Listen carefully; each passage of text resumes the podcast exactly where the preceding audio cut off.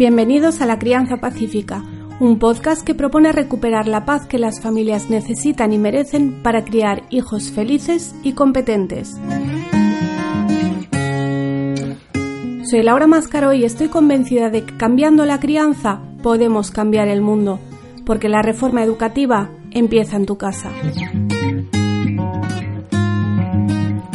Este podcast es posible gracias a las personas que apoyan mi labor a través de la plataforma Patreon. Únete en patreon.com barra Laura Mascaró y sigue La Crianza Pacífica todos los domingos en iVoox, iTunes, Facebook y YouTube.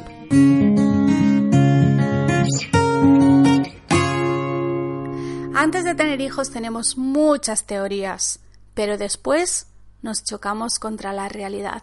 ¿Te ha pasado?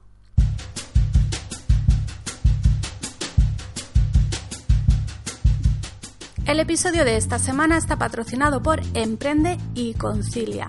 Es un evento gratuito a cargo de Ana Sastre que está dirigido a madres que quieren emprender, a emprendedoras que quieren tener hijos y a madres que ya son emprendedoras. Del 23 al 29 de septiembre va a dar una formación gratuita sobre conciliación real. Si quieres aprender cómo hacer crecer tu negocio sin tener que sacrificar el tiempo que dedicas a tu familia, Inscríbete ahora desde el enlace que hay en la descripción de este episodio.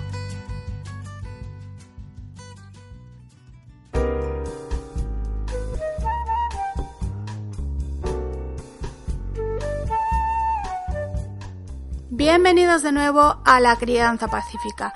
Hoy tenemos uno de esos episodios improvisados en los que no sé muy bien lo que voy a decir. El tema es expectativas versus realidad, que alguien me pidió en Instagram. Y no supe qué decir. Al principio, descarté el tema, porque la verdad creo que mis expectativas sobre la maternidad eran bastante realistas. Y no he tenido ese choque que, que, algunas mujeres tienen después de tener hijos, algunos hombres también, pero creo que es algo más de mujeres.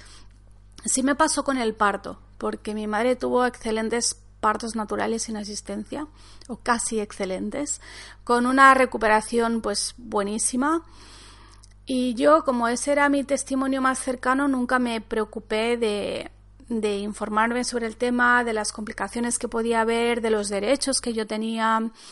Y bueno, el resultado fue que tuve una carnicería en vez de un parto. La verdad es que no sé ni cómo me animé a repetir.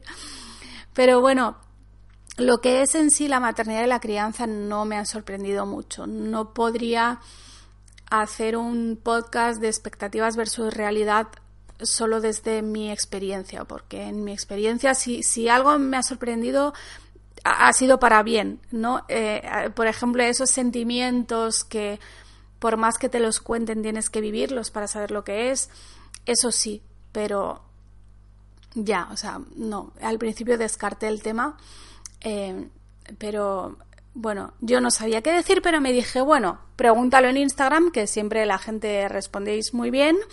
Así que simplemente voy a ir leyendo las cosas que vosotros dijisteis y si acaso comenta alguna si me viene algo, pero vais a ver que, bueno, esto es un experimento nuevo, nunca he hecho un podcast tan, tan, tan improvisado. Así que bueno, esperemos que salga bien. Eh, los leo simplemente en el, en el orden en el que los recibí, bueno, orden inverso, porque tengo aquí, a ver, los pantallazos de Instagram.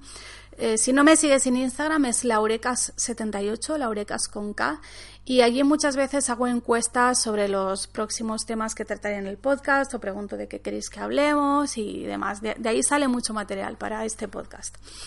Vamos con las expectativas versus realidad. Uno dice, que había tanto trabajo personal en la crianza. Y sí, es cierto, o sea, si lo quieres hacer bien, yo recuerdo en un encuentro de homeschoolers que fui hace muchísimos años, mi hijo era muy pequeñito, y una madre me dijo, yo he llegado a la conclusión de que lo único que puedo hacer para criar a mis hijos es trabajar en mi propio desarrollo personal, convertirme yo en la persona que me gustaría estar criando y creo que tenía toda la razón del mundo. Otra dice, La facilidad de quedarse embarazada y tener un hijo para empezar. Uy, esto está cortado y no sé qué quería decir. Igual dice para empezar a dudar. Hmm, no lo sé. Si me escucha la persona que lo puso, que nos lo cuente. El tiempo. Me organizo mucho mejor. Eso es totalmente cierto. Pero bueno, eso lo puedes comprobar también cuando, cuando no tienes hijos, pero tienes todo el día para hacer algo, lo más probable es que no lo hagas o que lo hagas en el último momento. Pero si tienes otras obligaciones, seguro que eso al final lo encajas y haces más en 20 minutos que cuando tienes todo el día. Es como, no, tengo todo el día para limpiar la casa y al final no lo haces. La diferencia de si es, no, mm, tengo dos horas porque después nos tenemos que ir porque tenemos cualquier cosa que, que es que tengo que salir de casa y esto tiene que estar hecho. Y vas y lo haces. Y con los hijos pasa lo mismo, es que como te cambian las prioridades, pues vas más al grano con las cosas y no te puedes permitir perder el tiempo. El acompañamiento emocional. Sí, eso es cierto, eso es algo que, que creo que hace mucha falta, que mucha gente se siente muy sola después de tener hijos, que es una parte que está un poco abandonada por parte de todo el mundo, porque incluso aunque tú seas consciente de eso, si tú ya tienes tus propios hijos y tu trabajo y tus problemas, a lo mejor tú también estás fallando en, dar ese acompañamiento a otras personas que acaban de tener hijos, ¿no? O, no que acaban de tenerlos, puede ser que tu hijo tenga perfectamente cinco años y tú sigas sintiendo esa necesidad de acompañamiento y no tengas en tu entorno quien te lo dé. Pero también pensemos en si nosotras lo damos a los demás. que cuando mi hija empezara a andar sería un horror y para nada ha sido así. Eso es cierto, yo creo que pasa con todas las etapas por las que pasan los niños, siempre hay alguien que te habla horrores, ¿no? Como que lo que está por venir siempre es peor que lo que tienes. Cuando estás embarazada, porque esto empieza desde el embarazo, ya te dicen, uy, aprovecha para dormir porque luego no vas a dormir nada. Bueno, depende yo he tenido uno de cada. Mi hijo mayor desde muy pequeñito dormía muy bien. Yo no sabía lo que era eso de las noches en vela y de despertarse cada dos horas. No tenía ni idea. Con el primero no me pasó eso. Y con lo de andar pasa lo mismo. Eh, tienes como ganas ya de que empiecen a andar y te dicen no, va a ser el horror, porque claro, hasta que aprenden, luego tienes que estar corriendo detrás de ellos. Bueno, tampoco tiene por qué ser así. Y así van pasando pues todas las fases que siempre tiene que haber alguien que te diga que, que lo que te espera es peor. No sé, no sé por qué hacemos eso. El amor que se siente es inimaginable antes. Justo lo que decía al comienzo, que es algo que no te pueden contar, es de esas cosas que las tienes que vivir simplemente y ya está. La adolescencia. Bueno, aquí no pone ninguna explicación y no sé qué, a qué se refiere, no sé cuál era la expectativa y cuál fue la realidad, pero yo, bueno, tengo, no sé si tengo un episodio o dos sobre la adolescencia, ya sabéis que tengo una teoría muy particular sobre la adolescencia. Yo no creo en toda esa leyenda negra de la adolescencia como una etapa terrible, horrorosa, en, en el que los hijos parece que Sí es cierto que se les desconecta un poquito el cerebro para algunas cosas, pero bueno, es parte del desarrollo. Igual que tienes paciencia con el bebé que empieza a andar o con el niño que empieza a aprender a comer solo o cualquier otra cosa, pues también hay que tener paciencia con el, eh, con el adolescente que está en un proceso de cambio eh, muy importante, muy difícil, donde ya tiene plena conciencia de lo que está pasando y prácticamente se está convirtiendo en otra persona a la vista de todo el mundo y eso no es fácil para nada. Entonces la adolescencia sí es una de esas cosas que tenemos una expectativa muy negativa y os digo yo que no tiene por qué serlo. Yo ya sabéis que mi teoría es que la adolescencia no tiene por qué durar cuatro años, sino que puede durar cuatro meses. Pero bueno, mi hijo tiene 14 años, considero que ya ha pasado eh, esos meses difíciles que fueron el año pasado con 13, pero bueno, cuando salga del todo de ese túnel que es la adolescencia, ya haré otro episodio y os contaré si se ha corroborado mi teoría o no. Y dentro de 15 años más, que llegará el segundo, también os cuento si, si ha habido diferencia. Bueno, diferencia habrá seguro. Mejor tenerlos seguidos, así es más fácil la crianza. Sí, eso se dice. Y no lo sé, supongo que para cada familia es diferente. Mm, si es más fácil o más difícil, no sabría decirlo. Creo que tenerlos muy seguidos debe ser agotador, pero también es cierto que luego ya está pasado todo junto. A mí me ha pasado lo contrario, que mis hijos se llevan 10 años, lo cual por una parte ha hecho que todo fuese mucho más fácil porque le hemos podido dedicar al pequeño casi la misma atención casi en exclusiva que le dedicamos al mayor, que era hijo único. Pero es verdad que también cuando ya tu hijo mayor está en una fase que ya empieza a ser más independiente, que tiene cierta autonomía, que no te necesita ya has pasado la fase de pañales, la fase de tener que ducharles, la fase de, de, que se lo tienes que hacer casi todo tú, luego volver a empezar con todo eso, también se hace duro, también se hace duro. Pero sí, creo que lo de mejor tenerlos seguidos para que sea más fácil es una de esas expectativas que luego no se cumplen. El tándem se puede, pero nadie te habla de la agitación. Y sin tándem, y sin tándem igual, eh, si, tienes que haber investigado mucho para haber llegado a que alguien te hable de la agitación, porque no sé por qué, y yo tuve mucha, ¿eh? lo expliqué en el podcast que hice sobre la lactancia materna, es como si las mujeres se sintieran avergonzadas o culpables de tener agitación. Y y lo sé porque lo he vivido, ¿eh? no, no, digo nada que haya leído por ahí, es que yo lo viví, sentir ese rechazo, o sea, tener muy clara toda la teoría de que la lactancia es lo mejor, tanto para el niño como para ti, bla, bla, bla. Además, con mi hijo mayor sí que tuvo una lactancia maravillosa, buenísima, breve para mi gusto, pero sin ningún tipo de complicación, ni grietas, ni, ni mastitis, ni agitación, no tuve nada de eso. Y con el segundo tuve muchísima agitación y me sentía muy culpable por ello, porque sentía rechazo hacia el niño. Cuando el niño empezaba a llorar pidiendo teta, yo, en mi cabeza yo decía que alguien lo aleje de mí, por favor. Y eso te hace sentir muy mal. Y no hace falta que sean tándem, la agitación le puede pasar a cualquiera. Que los bebés duermen del tirón. Yo no sé quién tiene esta expectativa. Yo creo que más bien la expectativa que se nos da es la otra. La de que los niños no duermen y de que te prepares para no dormir. Y sin embargo, como he dicho antes, mi hijo mayor dormía de maravilla y sigue durmiendo de maravilla. Siempre ha dormido muy bien. Pero no, no, si alguien nos cuenta que los bebés duermen del tirón, eso no, lo creáis para nada. Vamos, ni bebés ni con dos años, que algunos hasta los tres, muchos no duermen del tirón incluso más. También influye mucho en eso el colecho, porque si haces colecho los, los despertares no te afectan tanto.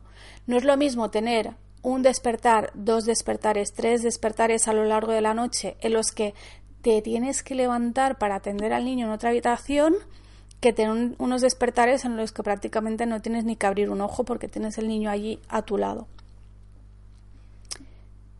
Eh, A ver, ¿qué me he liado? Ah, aquí el siguiente. La relación papá-bebé durante los primeros meses. Yo no sé cuál es la expectativa sobre eso. Sí, mm, pienso que igual si las mujeres tienen una expectativa que no es muy realista, que eh, el bebé los primeros meses prácticamente es una extensión de la madre. es así, o sea, no quiero decir que sea lo mejor, bueno, sí, ¿por qué no lo voy a decir? Creo que es lo mejor, que el bebé tiene que estar con la madre y la madre tiene que estar con, con, el bebé, que eso es algo que a veces no tenemos en cuenta. Yo recuerdo que con mi hijo mayor yo no toleraba que nadie lo cogiera. Lo quería tener yo todo el tiempo, no quería que nadie lo cogiera, no quería que nadie me ayudara con el bebé. Era como, no, esto es como parte de mí todavía. Y creo que sí, hay algunas mujeres, y de hecho algunas a veces me habéis escrito para contármelo, que piensan que, bueno, nacerá el bebé y como tenemos toda la teoría súper clara, todo va a ser al 50%. No, la función del padre en los primeros meses es atender a la madre y la madre atiende al bebé. Esa es la cadena, yo creo, correcta de hacer las cosas. Y para muchas familias es muy difícil ajustarse a eso porque tenían una idea preconcebida, tenían esa expectativa de que las cosas serían de otra manera. Lo asombrosamente efectivo que es el ejemplo. vamos, pero muchísimo. Y eso tiene que ver con lo que decía otra persona sobre el trabajo personal que hay en la crianza. Mm, olvidaos de cómo le hablo de esto o cómo le enseño esto o lo otro. Lo primero es que tú lo hagas. O sea, ¿cómo esperas que tu hijo eh, haga ciertas cosas o viva de cierta manera si tú no lo haces?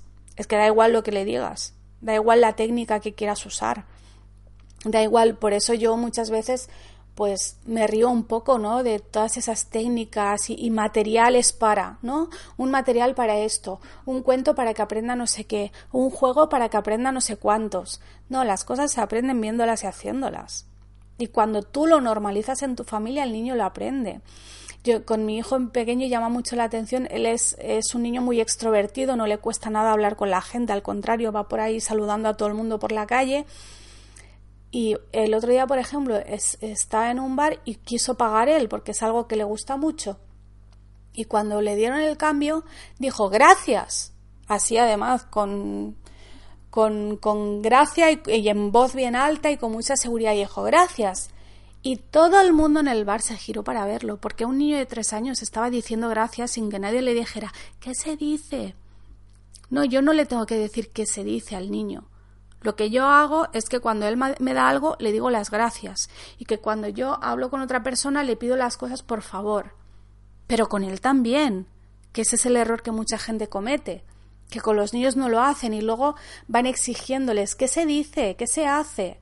No, tú hazlo, hazlo delante de él y hazlo con él. Y entonces él lo va a aprender. Aquí hay un comentario que no entiendo muy bien que dice, disciplina positiva en general me sobrepasa. No sé si se refiere al, método, digamos, de la disciplina positiva o en general a, educar eh, de una manera positiva, ¿no? Sin, sin usar tanto el no y sin castigar y sin limitar, no sé a qué se refiere. Dormir, dormir y dormir. Yo creo que este debe ser como el más repetido. Y oye, también os digo una cosa, ¿eh? que nadie se sienta mal por pedir ayuda de que alguien os quite a los niños de delante para vosotras echaros una siesta, porque eso es importantísimo para vuestra salud mental, para vuestro bienestar. Si tú no estás bien, ¿cómo te vas a ocupar de tus hijos? Y el descanso es fundamental. a mí muchas veces me preguntan, porque claro, eh, no solo crío, también educo en casa. Mis hijos no van al cole y además trabajo y además soy activista y hago un montón de cosas. Y muchas veces la gente asume que de donde yo saco el tiempo es que me lo quito de dormir. Y es todo lo contrario. Lo digo siempre, para mí el descanso es sagrado, es algo fundamental, el descanso es innegociable. Y si tus hijos no te dejan dormir, tienes que encontrar la manera de poder descansar porque es fundamental. ¿Peleas más con tu pareja? Bueno, eso dependerá, ¿no? Dependerá de muchos factores. Eh, yo no puedo decirlo, no puedo comparar porque mi situación no es la habitual. Yo fui madre soltera y cuando mi pareja apareció ya todas las cosas de crianza, digamos que estaban decididas y él simplemente tenía que decidir si se unía al club o no se unía al club y ya. Pero entonces, claro, nunca tuve que convencerle de que quiero educar en casa o de que mm, quiero no, no, no castigar. No, es que todo eso ya estaba decidido. Así que bueno, si peleas más con tu pareja, pues eso también es otra oportunidad para, para más desarrollo personal y, para dar ejemplo a los niños. La gente no se peleaba por estar con el niño. Hmm, eso depende mucho de tu entorno. En mi entorno pasa casi que lo contrario, que te quitan. Yo recuerdo, sobre todo con el mayor, que había días que decía, ostras, es que entre uno y otro yo casi no he tenido al niño hoy. Pero sí, sé que a muchas personas les pasa que, que no tienes ayuda a veces ni aunque la pidas y eso es muy triste y creo que la forma de cambiar eso es, es empezar pues cuando estás tú al otro lado. Yo siempre, siempre me ofrezco a mis amigas, a mis vecinas, eh, para tener a sus hijos cuando haga falta, o no solo tener a los hijos, a veces lo que haga falta es otra cosa. Pues recuerdo cuando una amiga que además es vecina eh, me escribió y me dijo que habían pillado todos gripe y dije, oye, te llevo un caldito casero que lo tengo hecho y si no lo tuviera hecho se lo haría no pasa nada, yo saco el tiempo de donde haga falta, pero empiezo yo por cuidar a los demás. Y luego lo que tú das vuelve. La lactancia, sobre todo, y lo difícil que son los primeros meses. Nadie habla de eso. Es cierto. Por eso comentamos en el documental Parto Respetado que estrenamos el año pasado, comentamos que sí, que cada vez por suerte hay más información y más formación y más apoyo al embarazo y el parto, pero después del parto te quedas completamente desatendida, te mandan a tu casa con un bebé que si es el primero no sabes ni cómo cuidarle y estás es, es bastante difícil, sí que lo es. Además que toda la familia se tiene que reajustar ¿no? a, unos, a unas nuevas circunstancias, a un nuevo ritmo, a unas nuevas necesidades, a una nueva personita que al final es un desconocido que no sabemos casi ni cómo cuidar. Y la lactancia también. La lactancia eh, muchas veces se cuenta solo lo bueno, ¿no? Y yo recuerdo cuando con el segundo tuve grietas, lo pasé muy mal, tenía los pezones sangrando. Y, y claro, además, no solo que fuese una expectativa, es que era una expectativa que para mí estaba justificada porque mi primera lactancia realmente fue muy buena y en ningún momento consideré la, la posibilidad de que después de una lactancia excelente pudiera tener una lactancia difícil y directamente mala. Mi segunda lactancia duró tres años y medio, pero tres años y medio que estuve peleando conmigo misma con lo dejo, no lo dejo, lo quiero dejar, pero no lo quiero dejar. fue, una locura. ¿Crees que con decir las cosas una vez ya las aprenden? Uf, aún lucho contra esa expectativa. No, para nada. Con decirlas una vez no sirve. Hay que decirlas todas las veces que haga falta, de todas las maneras que haga falta, pero siempre con el mismo amor y con la misma paciencia, que es difícil, ¿eh? yo lo sé que es difícil, que cuando ya le has dicho cinco veces a tu hijo que haga, que haga algo y todos los días es lo mismo y todos los días eso se queda sin hacer, y da igual la edad que tengan, porque cuando empiezan, parece que empiezan a aprender las cosas, luego llega la adolescencia y damos tres pasos para atrás. Pero sí, hay que repetir las cosas y, y no perder de vista que al final, primero que están aprendiendo, y segundo, que su perspectiva no es como la nuestra, que sus prioridades no son como las nuestras. Para el niño que los juguetes estén recogidos no es una prioridad. Eh, para él su prioridad es que los juguetes estén disponibles para jugar. Pero recogidos, ¿a quién le importa eso? Y nos tenemos que intentar poner en su lugar también, cuando les pedimos las cosas. Uf, de bebés, la lactancia y el sueño. Pensé que dormían poco los primeros meses. Sí, la lactancia y el sueño son dos de las expectativas que menos se cumplen. Lactancia de demanda versus 20 minutos cada tres horas. Eh, sí, eso es una cosa que me llamó mucho la atención en el hospital con, con mi segundo bebé, que me dijeron, eh, bueno, ya sabes que la lactancia es a demanda. Primero yo pensaba, ¿por qué no me preguntas si, si he hecho alguna lactancia? Porque a lo mejor ya me lo sé el discurso. Pero bueno, el caso es que a mí no me preguntaron y vino la enfermera y me dijo, bueno, ya sabes que la lactancia es a demanda. Entonces le tienes que dar tomas que duren al menos 20 minutos y le tienes que dar cada tres horas. Y yo en ese momento no le dije nada, pero dentro de mí me estaba riendo como pensando, ¿te das cuenta de lo que me estás diciendo? Que esa demanda, pero luego me pautas el tiempo esto no tiene ningún sentido y tú se supone que eres la experta. Y yo, bueno, me callé, no dije nada y hice lo que yo consideraba que tenía que hacer y ya está. Otra que dice el sueño y otra que dice, todos los bebés se duermen en el coche. No, no es cierto. Y hay niños que lo pasan muy, muy mal en el coche. El mío, por ejemplo, es uno de ellos. Eh, a día de hoy, con casi cuatro años, todavía, si podemos evitar el coche, lo evitamos.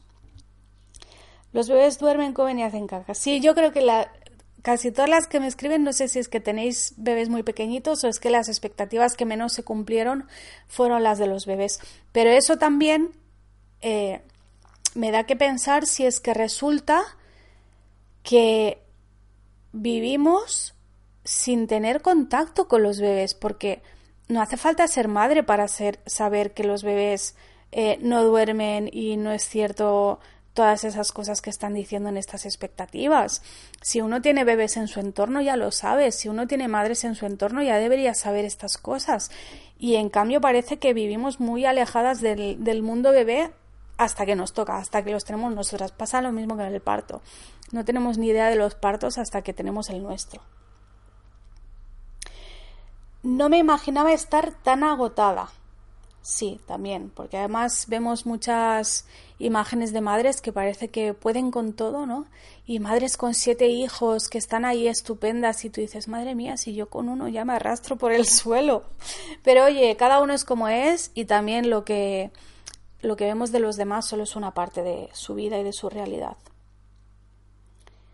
Que con cinco años seguirían siendo tan demandantes. Sí, y con doce. Es que eso para algunos no cambia. Otra dice, todo Creo que el error es crearse expectativas, sí, pero también yo también creo que es inevitable crearse expectativas. Y bueno, ah, mira, esta era la última, muy interesante la última. Creo que el error es crearse expectativas, pero como os digo, también creo que es inevitable crearse expectativas. Yo a veces he tenido alguna bronca en redes sociales por cosas que digo, pero lo seguiré diciendo. Y lo que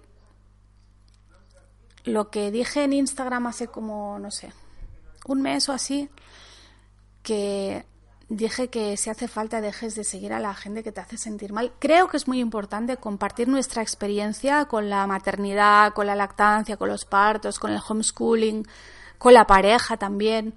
Creo que es muy importante compartirlo porque siempre puede haber alguien a quien tu experiencia le ayude. Pero no todas las experiencias ayudan a todo el mundo. Eh, a mí todos estos comentarios que, he recibido sobre las expectativas me dan que pensar que en realidad la experiencia de cada una es única.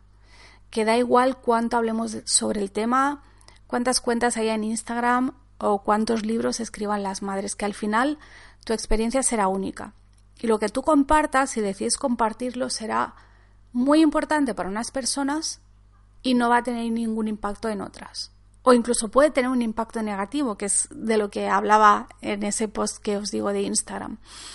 Que si hay cuentas, personas, libros, métodos que te hacen sentir mal, que te hacen sentir menos, que te hacen sentir culpable, porque te hacen sentir que no puedes llegar a todo, o que nunca vas a llegar al nivel de fulanita, que tú siempre estás cansado y ella está siempre estupenda, que no vas a poder hacer las actividades tan chulas que hace Menganita, que no vas a tener tu casa como un museo de Montessori, que no te vas a atrever a hacer homeschooling, que no te vas a atrever a viajar por todo el mundo.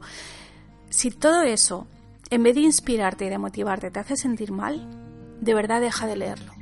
Es tan fácil como eso creo que tenemos que ser muy cuidadosas con lo que dejamos entrar en nuestras vidas, en la física, en la real y en la virtual. Y que a veces el método maricondo no hay que empezarlo por la casa, sino por las redes sociales. Si has llegado hasta aquí, te lo agradezco inmensamente. Recuerda que el día 23 empieza la formación gratuita Emprende y Concilia. No te la pierdas. Y en esta nueva temporada de la crianza pacífica estrenamos el chat. Todos los lunes a las 3 de la tarde Vamos a hablar por el chat de Instagram en laureca78 para comentar el episodio publicado más recientemente. Nos vemos en Instagram. Y hasta el próximo domingo, que tengas una bella y pacífica semana.